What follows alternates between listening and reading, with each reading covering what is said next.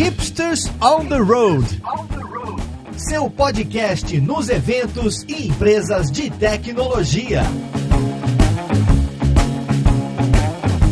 Olá, jovem! Eu sou Gabs Ferreira e esse é o Hipsters on the Road, o podcast onde a gente conversa com empresas sobre cases de tecnologia e agora em vídeo também, não é só podcast, olha só. E hoje a gente vai conversar com a IDWall, uma empresa que já passou aqui pelo podcast, já conversou lá com o Paulo Silveira no hipsters.tech e hoje a gente vai falar sobre um case deles que se chama Meu ID, ou seria meu ID, enfim. Eles vão contar pra gente então para que serve essa ferramenta, mas basicamente é para você nunca mais ter que ficar se identificando em todos os lugares e centralizar a sua identificação como pessoa em um lugar só. Eu tenho muitas perguntas a respeito disso e tenho certeza que o Alberto também. Vamos lá então ver com quem que a gente vai conversar. para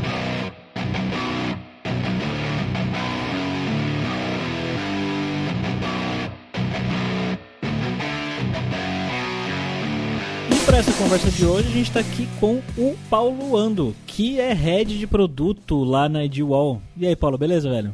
Boa tarde, Gabs, tudo bem? Prazer estar aqui com você e com o Alberto aqui. Estamos também com a Amanda McKinnon, que é PO do meu ID. Eu vou falar meu ID porque ela falou meu ID. Isso aí.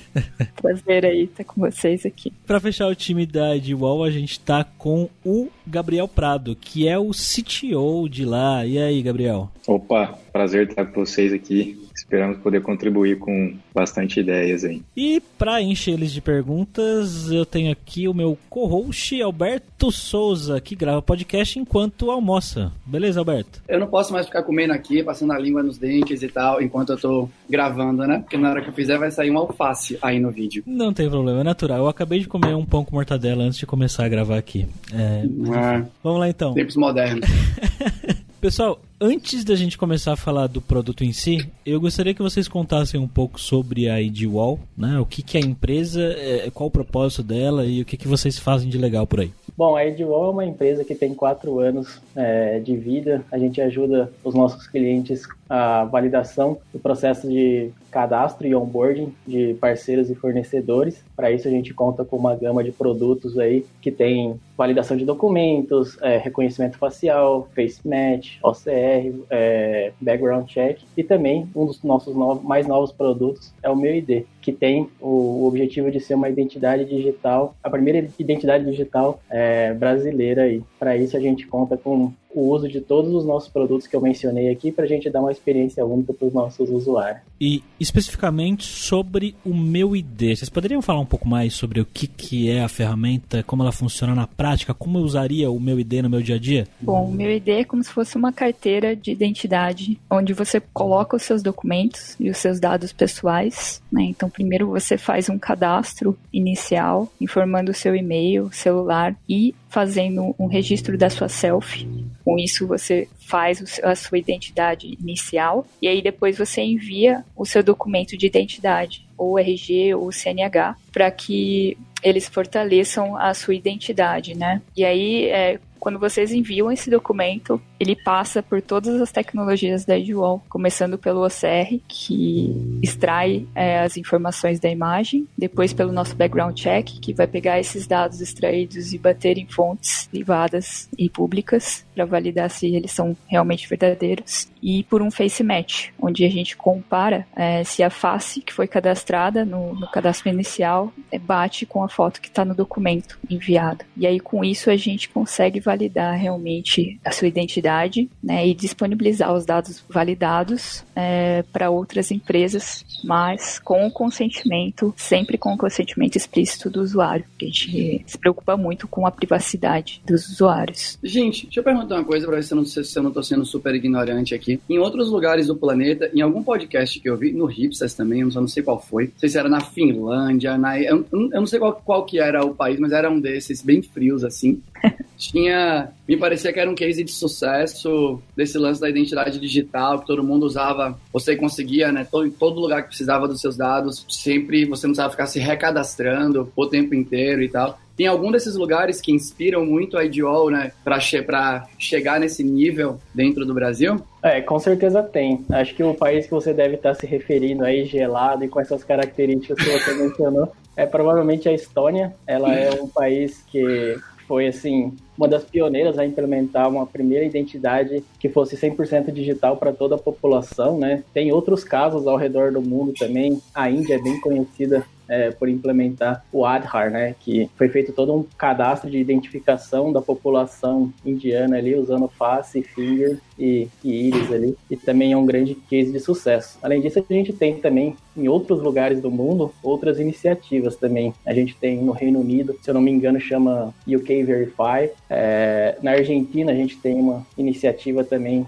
que chama Sistema de Identificação Digital, alguma coisa assim. E a gente tem também casos no Canadá. Só que, assim, em diferentes partes do mundo, está sendo implementado por iniciativas diferentes, né? No caso do, da Estônia e no caso da Índia, são implementados por iniciativas é, públicas, né? O governo tem essa iniciativa de criar essa identidade. Em outros lugares do país é, existem alguns consórcios de empresas é, privadas também que fazem parte de criar essa identidade digital. Um caso bem conhecido também é na Bélgica, que tem um aplicativo de uma iniciativa privada que chama It's Me e que ele é, é, é bastante referência ali para quando a gente estava começando a desenvolver o meu ID todos esses lugares, a gente visitou a maioria deles para entender como que funcionava e como foi a concepção dessa identidade digital. A gente teve a oportunidade de ir para a Índia, falar com pessoas que estavam bem próximas da iniciativa para entender como que foi o processo de implementação, o processo de adoção, quais foram os desafios. A gente foi para o Reino Unido também, a gente passou pelos Estados Unidos conversando com algumas empresas que estavam lá para entender como eles estavam pensando nisso. E no Brasil, posso dizer com tranquilidade que a gente é pioneiro, acho que não tem nenhuma outra empresa é, que no momento está criando uma, uma identidade 100% digital, né? Existem alguns programas do governo onde eles tentam digitalizar documentos tradicionais, né? Vocês já devem ter ouvido falar CNH digital, do RG digital. Só que a gente tem uma proposta um pouco diferente, né? Enquanto o governo está só mudando o meio pelo qual o documento é feito, então, em vez de você ter o papel, você tem um aplicativo. Só que você não consegue usar essa identidade 100% de uma forma digital, né? A gente tem um case bem, bem legal que a gente fez de entrar no prédio usando o meu ID, por exemplo, no prédio da Edwall lá, todos os, o pessoal do prédio entra usando o meu ID. Você não conseguiria fazer isso através de uma CNH que só está no formato digitalizado, sabe? Então, a proposta que a gente tem vai muito além de você só mudar o meio pelo qual o documento é emitido, e sim de transformar a experiência como as pessoas se identificam no meio digital. Mas Paulo, você falou então que vocês usam o meu ID para entrar no prédio. Como é que funciona, é, é, tipo, pro usuário final, né, pra gente? A gente tem, tem um QR Code, tem um código lá que você escaneia e ele te identifica? Como é que é isso? Boa. É, no caso da entrada no prédio, a gente desenvolveu, assim, o meu ID, quando você baixa e instala ele, é, você tem o seu QR Code, que é a sua identificação, mas o meu ID tem duas formas de utilização. Você pode tanto ler um QR Code, quanto você usar seu QR Code. Então, é, no caso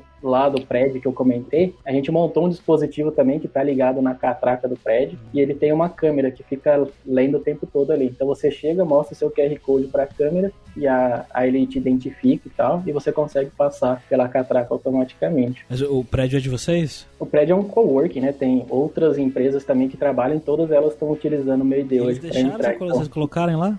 Deixaram, deixaram. A gente fez uma parceria bem bacana com o pessoal, né? Legal. né? É, e aí todo mundo do prédio entra utilizando o meu ID. Legal. Vale, vale destacar que o dispositivo que o Paulo comentou na, na catraca foi feito pela gente também, né? Então, isso é um ponto bem legal que fecha a ponta a ponta do, da utilização do meu ID. Muito da hora. 100% feito por vocês, então. 100% da catraca até a identificação. Muito legal. Inclusive, essa parceria, a gente também rodou um outro MVP é, oferecendo o meu ID como um processo de matrícula para os estudantes da, da Bandtech ali do prédio. Né, que estudam ali. Então, através do meu ID, eles conseguiam enviar os documentos necessários para fazer o processo de matrícula e aí agilizar esse processo, né, que é tão moroso é, e tão burocrático, né?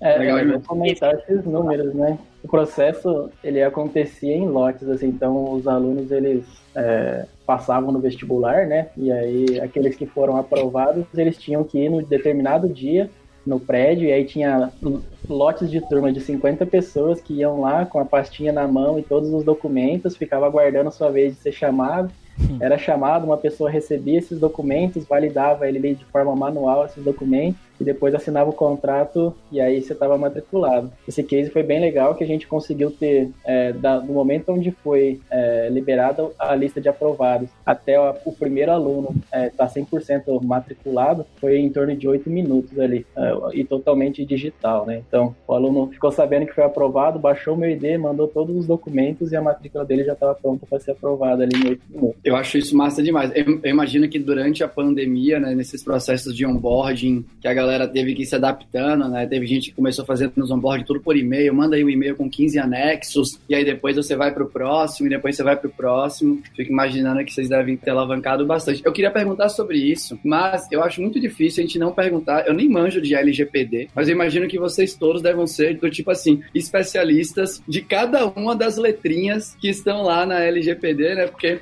me parece que no futuro vai ser isso, né? Se a pessoa fez o cadastro na universidade com o meu ID, quando ela for trabalhar em outro lugar, ela vai reaproveitar isso que aconteceu do meu ID e não vai precisar mandar de novo, tudo mais, que é um ponto de uma coisa animal. E aí eu queria muito saber de vocês, acho que é o primeiro caso que tem aqui no Hipsters, no, no On The Road, de uma empresa, né, que tem que estar tá com, talvez com essa lei geral de proteção de dados debaixo do braço ali, porque, lindo, né? enfim, né, tá, tá no, no detalhe da coisa. Como é que foram, como é que foi esse processo, né? Imagino que vocês estão acompanhando já desde os primórdios aí, quando a parada aconteceu na Europa e os, e os desdobramentos que rolaram por lá e a coisa foi acontecendo para cá e me parece, não sei se, acho que agora já tá rolando, né? Já foi liberado, já, foi aprovado, tá em vias de. Eu acho que seria muito legal se pudessem comentar todo esse processo de vocês acompanhando isso, adaptando o software para funcionar, né?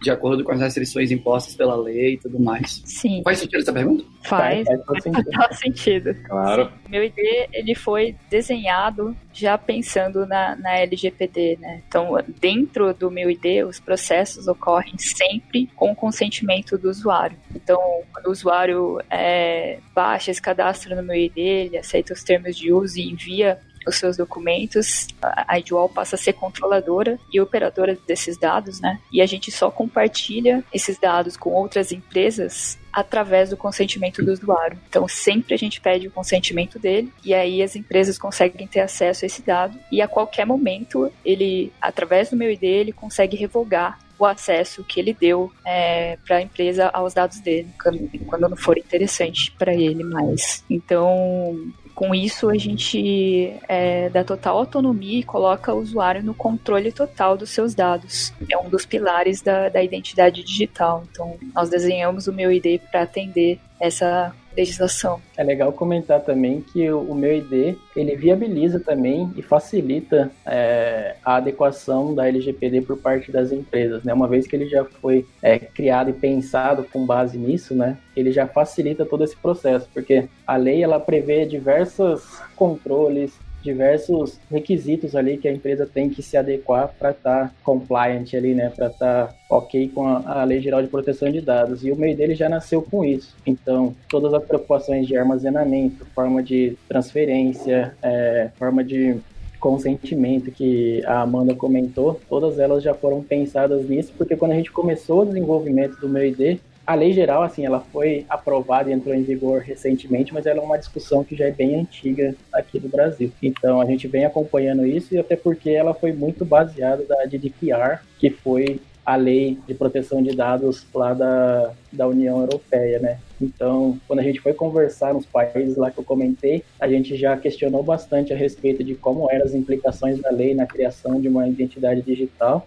e a gente já é, criou o meu ID pensando nisso, né? Porque toda identidade digital ela tem quatro pilares, né? Ela tem que ser única, ela tem que ser é, fortemente autenticada, né? Ela tem que ser forte, ela tem que ter o consentimento do usuário e ela tem que manter a privacidade do usuário. São quatro pilares para qualquer identidade digital que você vai construir. Então, todos esses pilares já estão cobertos desde o dia zero ali, quando a gente começou os primeiros rabiscos do meu ID. Legal. que que vale destacar rapidinho, que é não só técnico, que é o suporte que a gente tem no nosso time. Normalmente está falando de, de tecnologias aqui, né? O nosso suporte é, 100% do tempo e trabalho conjunto no desenvolvimento do produto do time de, de legal. Então a gente tem uma, uma parceria muito forte interna que foi construída, acho que desde as primeiras vezes que a gente colocou é, essas discussões do produto na mesa. Então é um time que está muito junto com a gente e cada vez mais eles entendem tecnologia e dão pitaco no nosso desenvolvimento de software ali também.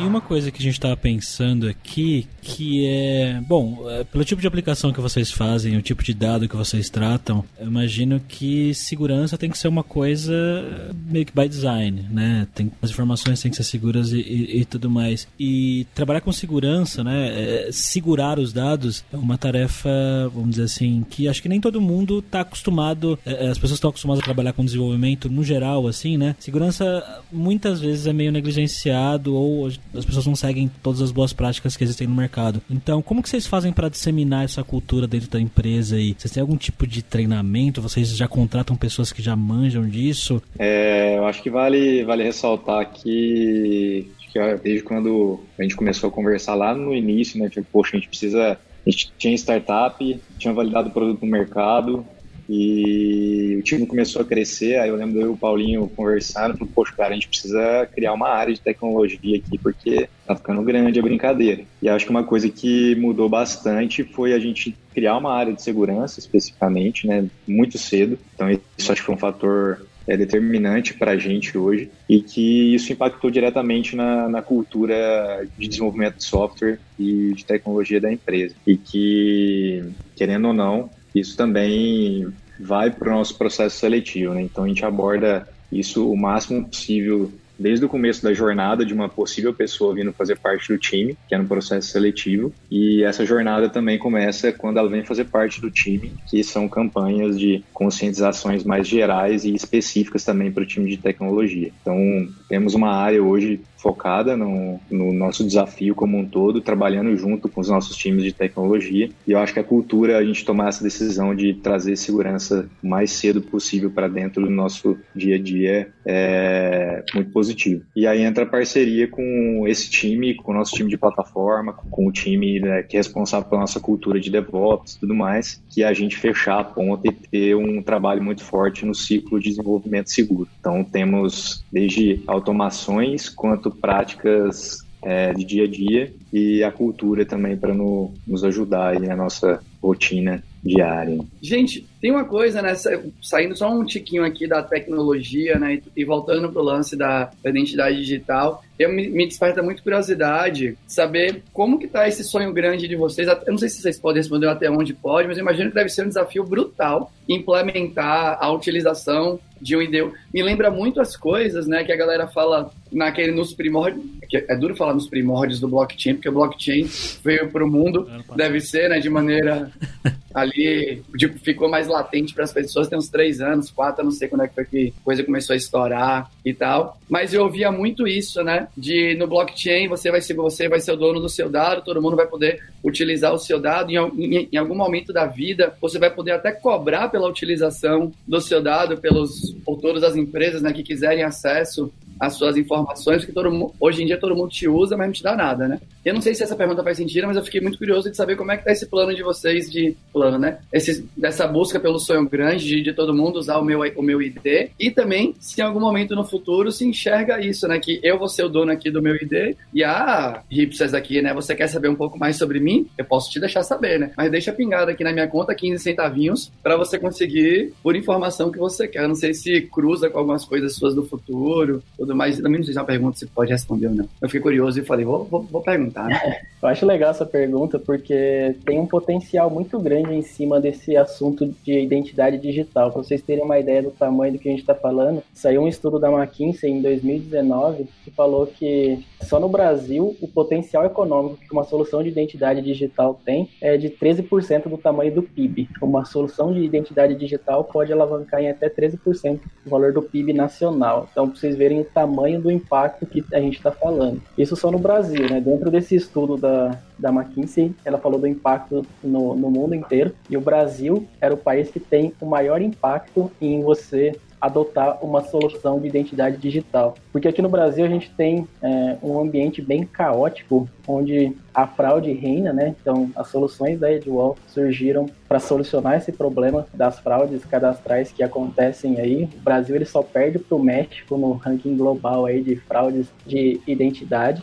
Então, aqui a gente tem os elementos necessários para a gente conseguir mudar esse paradigma de como as pessoas entendem e utilizam a sua identidade, né? Então, eu acho que o sonho começando aqui é, é só o primeiro passo. A gente sabe que uma sociedade ela vai se encaminhar para isso, né? A gente, enfim, a gente que é da área de tecnologia, a gente normalmente tem a, a visão mais futurística das coisas, a gente começa a prever um pouco mais sobre tendências, né? Então, eu acredito identidade digital é uma das tendências que vai acontecer é, no mundo e a gente está fazendo isso aqui, começando no Brasil, que é um mercado gigantesco para a gente começar a fazer isso. Tá? No Brasil, a gente tem muitas discussões sobre documento nacional único, a gente tem muitas discussões a respeito desse tema de identidade, porque a gente não tem uma identidade forte, né? Confiança no Brasil é uma coisa que, que é difícil de você estabelecer, né? Por exemplo, a gente tem uns casos lá, você vai alugar um carro, se você vai alugar um carro, a, a, a, locadora ela põe no valor do aluguel do carro a quantidade de carros que ela perde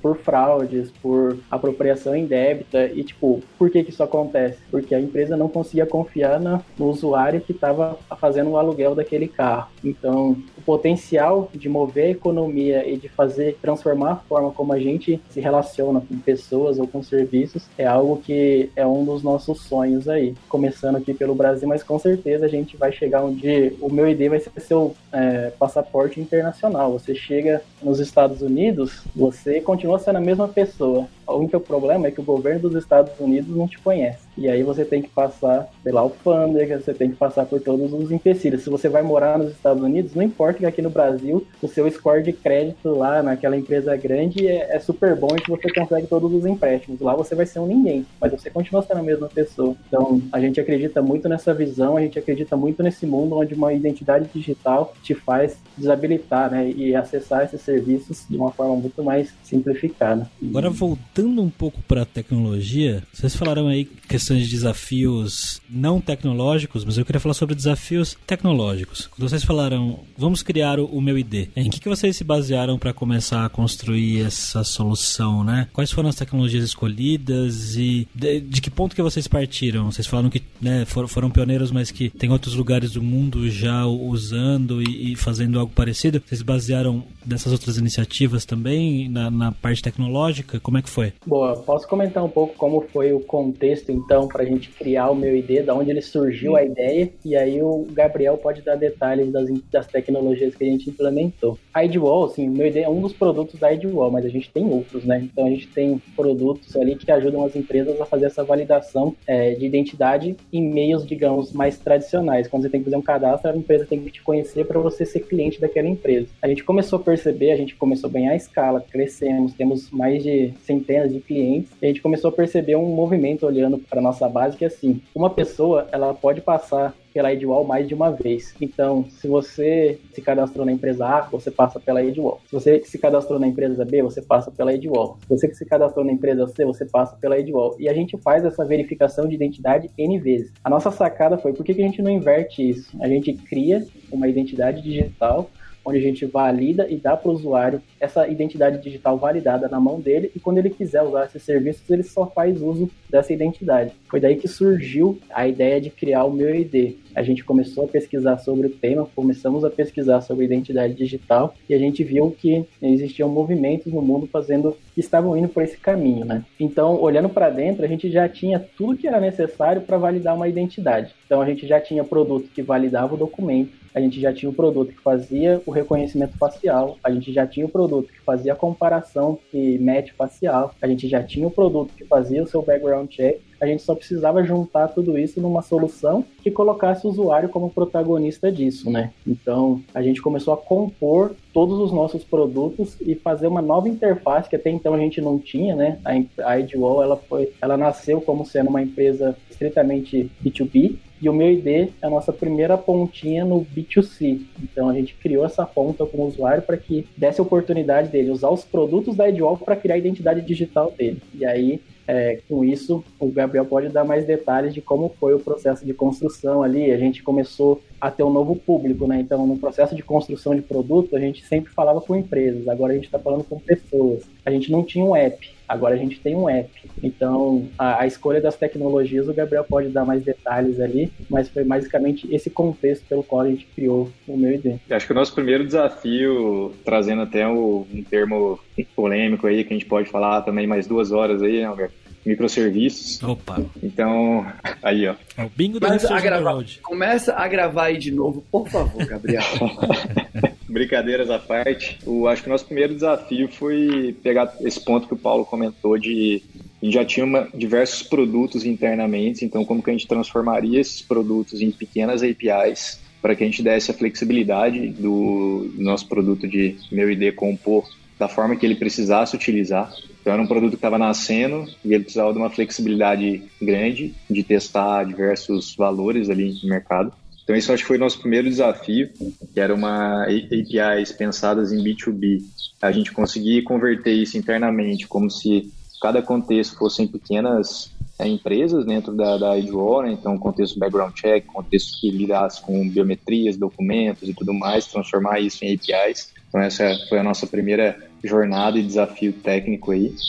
É, e aí depois eu acho que casado com a diversidade de, de skills que a gente precisava para construir o produto, né? Então é um produto que é um produto de mobile é, e ele vai ali até construção de APIs e de, de modelos de machine learning. Então a gente tomou algumas decisões ali no início. Então hoje o nosso produto é, utiliza tecnologias nativas, né, do, do, ponto de vista de mobile, Swift, Kotlin, as nossas APIs que fazem toda essa integração e sinergia com os produtos B2B da, da Edgewall, elas foram feitas em, em Java e em Node, cada um com as suas peculiaridades ali, com os seus desafios. A gente pode ir mais a fundo aí também nesse, nesse contexto. E tudo vive ali em cima do nosso ilustre Kubernetes e na Google. Então, a Google tem ajudado a gente muito nesse desafio. O serviço deles supimpa. E aí também essa questão de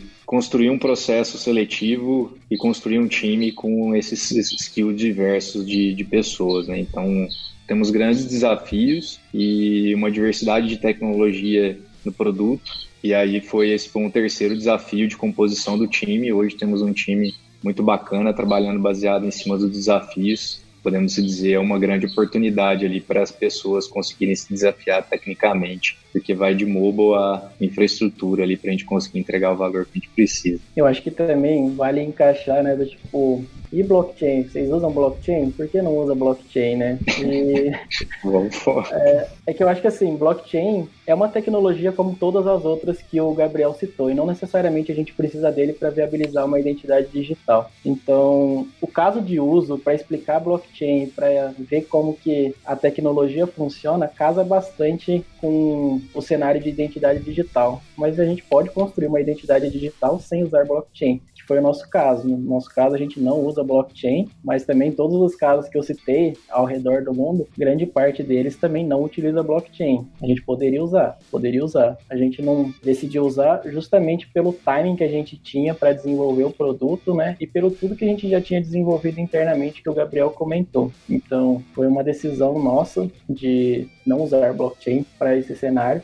mas sim, poderíamos ter usado. Mas vale citar que não é só através de blockchain que você pode fazer uma identidade digital. Todo mundo é, usa esse case porque é um case que casa muito bem, é um case que fala, ah, você vai ter controle dos seus dados, a rede vai te verificar, e você. Sim, faz sentido, mas a gente consegue fazer a mesma coisa usando outras tecnologias. Então, foi essa a decisão que a gente tomou. Eu acho muito legal você falar, falar disso, né? Porque eu acho que, pelo menos assim, é a minha opinião aqui, que a maior contribuição que o blockchain para mim deu para o mundo até agora foi deixar nítido que precisamos de algum mecanismo para ter transparência sobre o dado. Como que você vai implementar a transparência, se vai ser com blockchain, sem blockchain ou algo do gênero, realmente, mas eu quero poder ir no meu banco, ver o meu extrato bancário e ter pelo menos um pingo de certeza que não tem um débito ali ou um crédito que eu não. Um, é, um crédito ou um débito que eu. Porque você vê tanta coisa colocada naquela lista que muitas vezes é difícil você manter o tracking de tudo, né? Acho que são poucas as pessoas, são a minoria das pessoas que tem esse nível de organização para conseguir fazer checagem ali de tudo que está acontecendo o tempo inteiro. E acho que na identidade digital vai acontecer isso em algum momento, né? Você vai,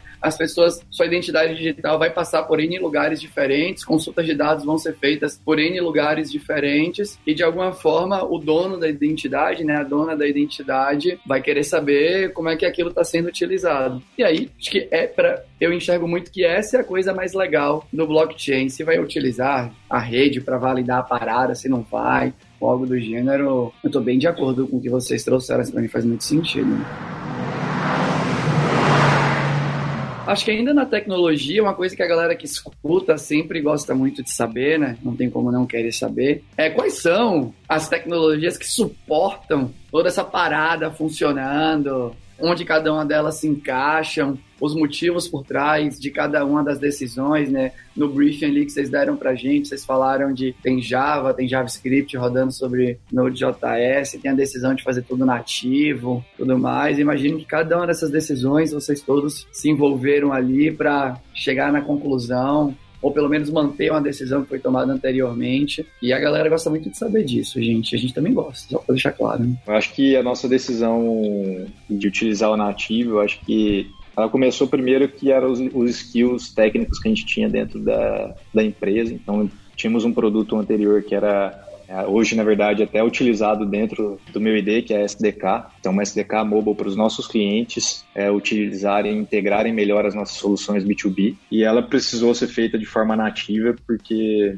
pô, existia uma série de peculiaridades ali, retrocompatibilidades que a gente precisaria manter e nativo no momento foi a melhor decisão que a gente tinha encontrado. E tínhamos uma equipe que tinha um conhecimento muito, muito bom de desenvolvimento nativo e para a gente conseguir entregar o valor mais rápido é, foi a melhor decisão naquele momento. E hoje, sim, com certeza, discussões em N momentos se pô, faz sentido ainda, não faz sentido, vamos experimentar aqui, vamos experimentar é Flutter para lá, é Flutter para cá. Eu acho que, pô, isso sempre tem, a gente tem um espaço muito bom para fazer é, desbravar essas soluções, que é um ritual que a gente tem interno na empresa que chama ID Labs. Então já passamos algumas vezes em testar alguns cases ali de Flutter no onde poderia ser aplicado dentro do meu ID. Mas hoje o nosso conhecimento ainda é muito forte, nativo, tem dado uma, uma velocidade interessante para a gente. Então, esse foi, eu acho, o principal motivo. Tem alguns outros pontos técnicos de questões de, de performance quanto a integração de, de, de, câmeras que não eram tão maduros o suficiente na época que a gente começou a desenvolver a gente optou ir para a linha do nativo, que a nossa solução é muito dependente de, do, do, processo de câmera, né, tanto para captura de documento, é, o processo de captura de face. Então, bom, esse é um overview rapidinho da, da parte mobile. É, a parte das APIs, a gente indo para a linha de, de por que Java e por que Node. Então temos algumas particularidades do nosso, nosso produto que exige um processamento grande de informação e nessa parte a gente vai para o Java e partes que tem muito I.O. De, de, de informação a gente vai para o Node. Então tínhamos também perfis de Java muito forte na empresa, que contribuíram para alavancar ali a primeira versão do meu ID. Então, esse é um dos porquês também Java está tá no produto. E agora, do ponto de vista mais, mais cloud, a gente procurou uma solução que pudesse dar o máximo de autonomia para a gente, que a gente não tivesse que se preocupar em manter o nosso cluster de Kubernetes. Né? Então, a Google tem um serviço muito resiliente, então a gente utiliza a solução deles é, como serviço. E isso deu um ganho muito grande para a gente, da gente estar tá focando de fato no nosso business, no valor que a gente gostaria de, de endereçar. E a escolha do Kubernetes é porque a gente já tinha também tido umas experiências passadas aí. Se o pessoal do nosso time de plataforma escutar eu falando o Rancher aqui, eles vão cair para trás da, da cadeira ali, mas a gente já tinha tido algumas experiências com outras tecnologias de orquestração de containers e foi o melhor fit que a gente encontrou do ponto de vista de conseguir entregar é, requisitos técnicos, né, resiliência, autonomia de, de, de, gestão de versões. O Google gerenciava muito bem isso para a gente, para a gente manter a questão da segurança também em jogo. Então, esse foi um dos motivos específicos. Bastante coisa. Fazendo aqui a nossa montanha russa no, no cast aqui, né, a gente sai um pouco agora da tecnologia, volta lá para o lance do produto em si. E eu sempre a startup, né, o ambiente de startup, nesse lance de crescimento exponencial, eu acho que é um, é uma combinação de múltiplos sentimentos para a galera que está desenvolvendo, porque você tem, ainda mais na IDWall, né, que é um tipo de projeto, um tipo de software que diverge um pouco, né, que é meio diferente do que acontece em várias outras empresas. Então, eu imagino que seja um parque de diversões para a galera que está desenvolvendo, são múltiplas possibilidades, mas ao mesmo tempo você tem toda a priorização né, de colocar o produto no ar. O meu ID com esse sonho grande aí, né, tem várias coisas que imagino que tenham que ser priorizadas para buscar. Eu queria saber de vocês como que é isso, né? Lidar com o crescimento do produto, pressão, esse trabalho criativo, a galera querendo testar um monte de coisa. Como que vocês fazem para manter esse ambiente saudável e que as coisas vão para frente sem ninguém ficar muito estressado, estressado, ou talvez com estresse, mais ou menos.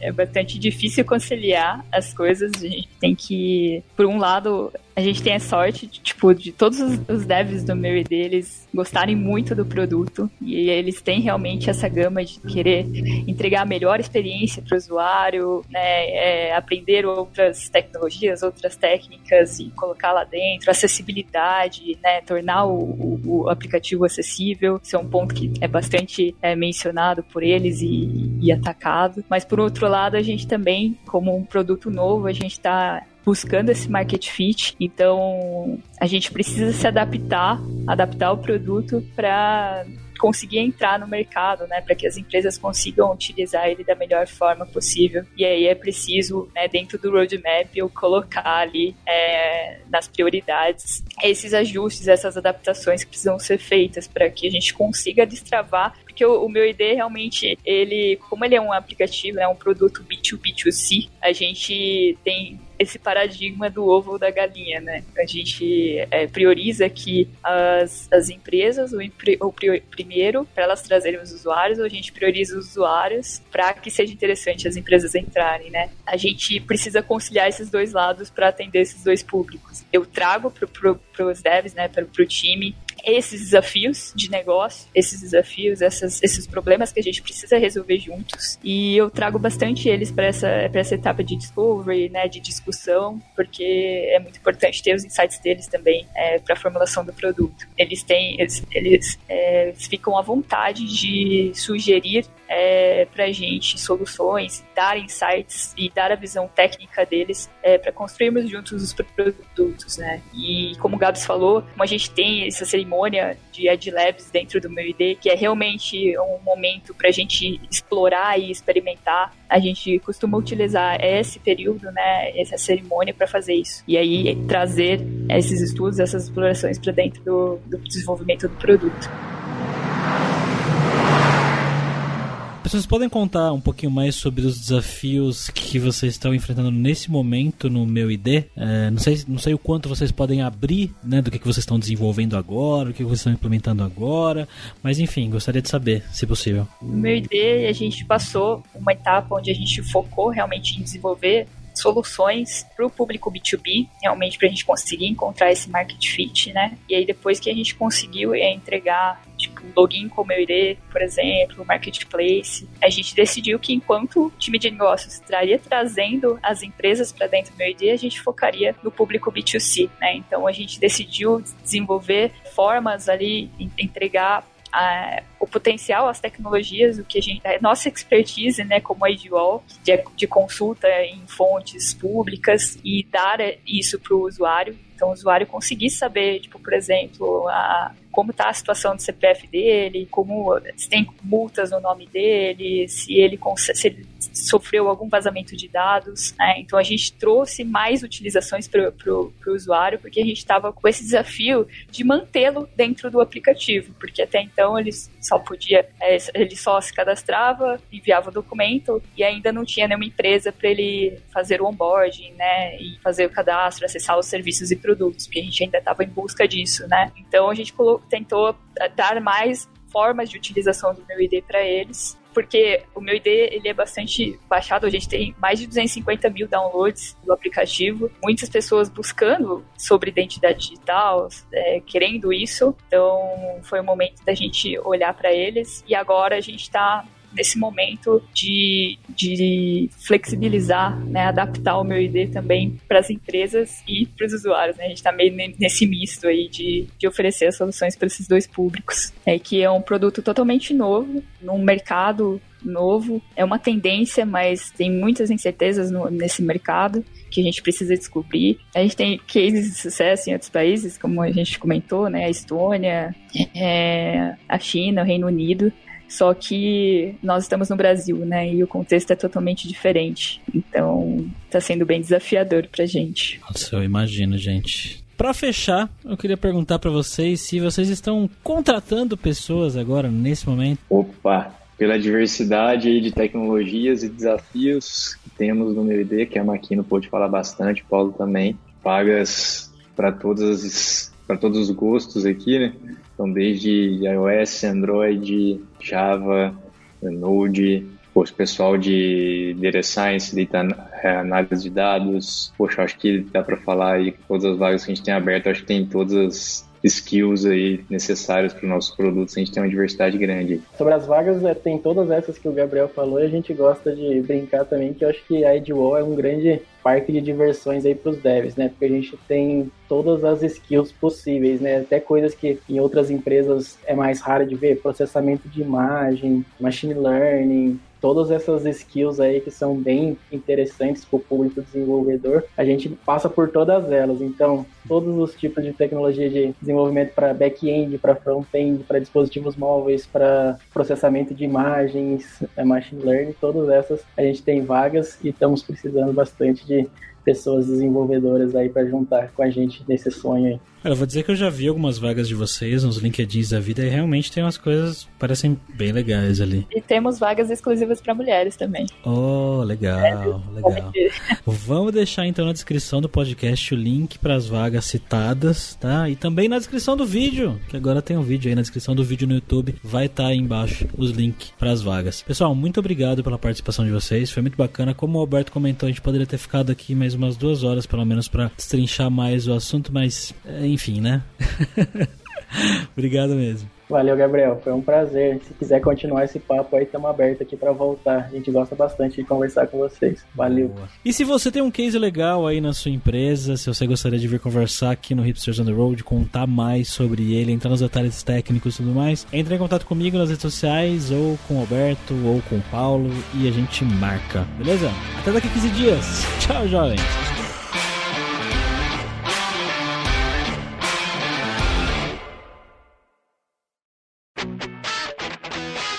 Você ouviu o hipsters.tech, produção e oferecimento alura.com.br, cursos online de tecnologia e Kaelon, ensino e inovação. Edição Radiofobia, podcast e multimídia.